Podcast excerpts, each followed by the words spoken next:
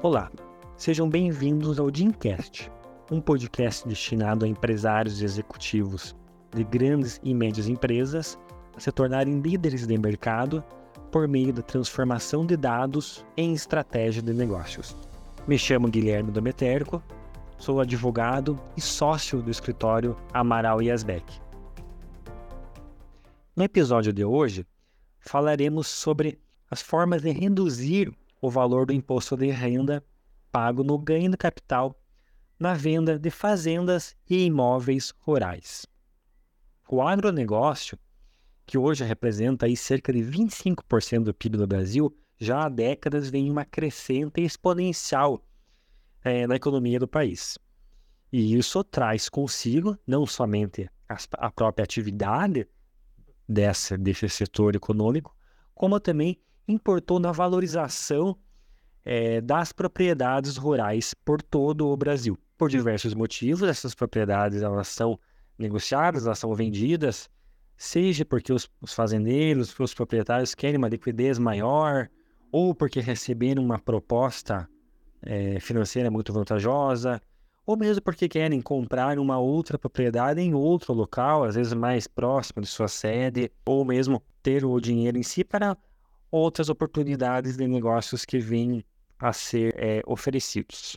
E uma vez realizada a venda, obrigatoriamente surgirá a necessidade do pagamento de imposto de renda em razão do ganho de capital, que, a grosso modo, será a diferença entre o valor declarado na, na declaração de renda da pessoa física e o valor praticado, o valor vendido, que por vezes né, pode ser resultar num valor muito expressivo e resultar também é, num pagamento do imposto de renda muito alto. Haja visto né, que a, a, variação da alíquota do ganho capital varia de 15% a 22%, a depender justamente do valor é, dessa operação. É, existem outros fatores, como data da aquisição da propriedade, que influenciam nessa conta, né, que poderá reduzir ou não o valor do imposto pago. É, mas, enfim, o valor a pagar do imposto de renda em regra, são valores muito expressivos. E como reduzir esse valor de imposto de renda que deverá ser pago? Primeiramente, é muito importante simular, fazer determinadas simulações e aí, através do contrato de compra e venda ou do contrato de promessa de compra e venda, que é o mais usual, dividir parte do valor da terra nua, que será sujeita ao ganho de capital, e outra parte que será é, relacionada à própria atividade rural.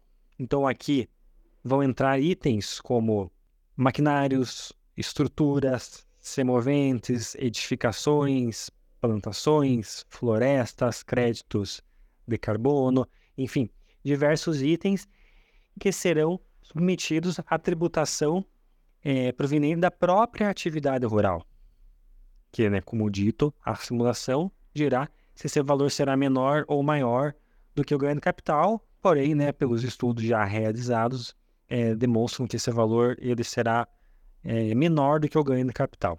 A outra vantagem também muito expressiva é que ainda aqui, como vai a apuração será pela atividade rural, é possível compensar com prejuízos fiscais acumulados anteriores, o que reduzirá ainda mais o valor do imposto de renda a ser pago ao final. Ficou alguma dúvida? Nós, da Manaus e Asbeck, estamos à disposição para aprofundar sobre o tema.